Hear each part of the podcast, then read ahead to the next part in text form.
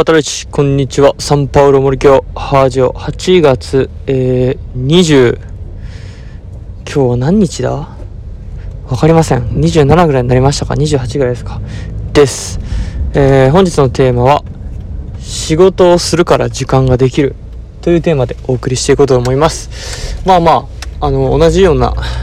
えー、テーマでですね多分予定があるから時間ができるみたいなこともやったと思うんですが、えー、まあ、昨日は、えー、1日、えコロナ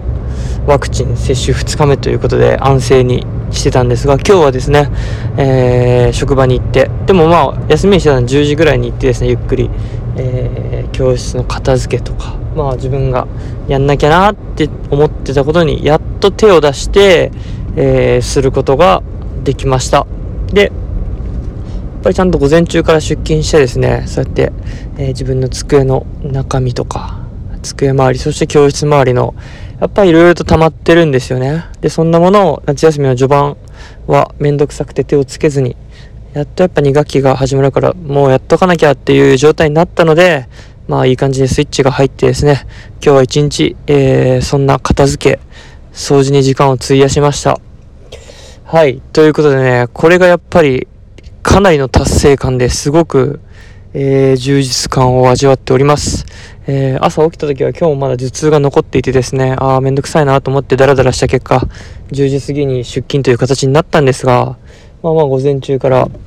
やっぱ職場に行ってしまえばですね、やっぱ体って動くんで、人間やっぱ何でもあれですよね。なんかめんどくさいってやりたくないって思ってることも、まずは取り掛かってみるっていうのは本当に大事だなと、まずはそこに行ってみる。はい、そうすることで、あやんなきゃやんなきゃって思ってる状態から解放されたというか取り掛かってしまえば終わるなというのが率直なところで、えー、かなり大量の、えー、もう捨てちゃっていいもの断捨離して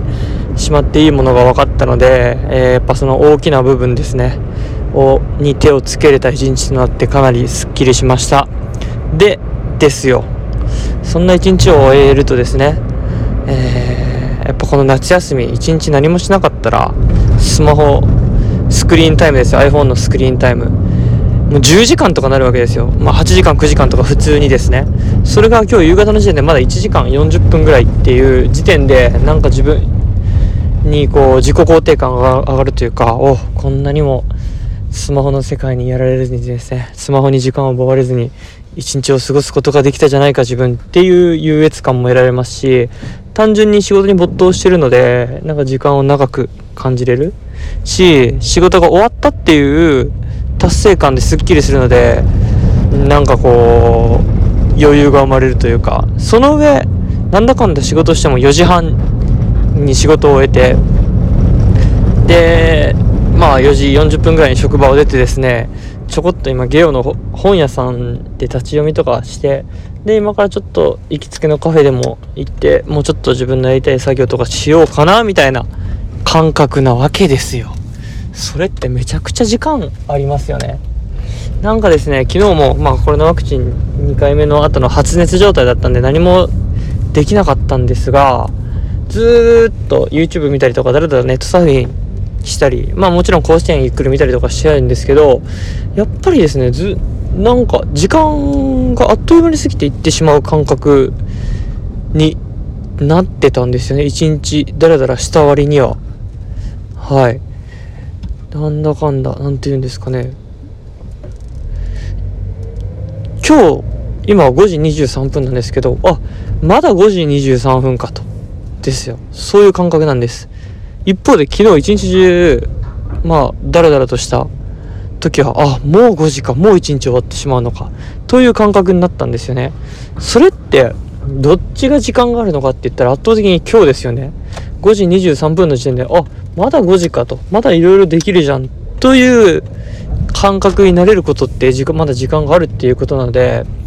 やっぱりこう、自分の時間を増やすためには、何ですかねこうスマホに時間を奪われないということが大前提として重要だと思いますしやっぱスマホを手放して